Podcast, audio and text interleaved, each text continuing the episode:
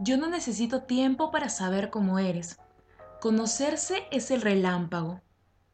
¿Quién te va a ti conocer en lo que callas o en esas palabras con que lo callas? El que te busca en la vida que estás viviendo no sabe más que alusiones de ti, pretextos donde te escondes. Ir siguiéndote hacia atrás en lo que tú has hecho antes, sumar acción con sonrisa, años con nombres, será ir perdiéndote. Yo no.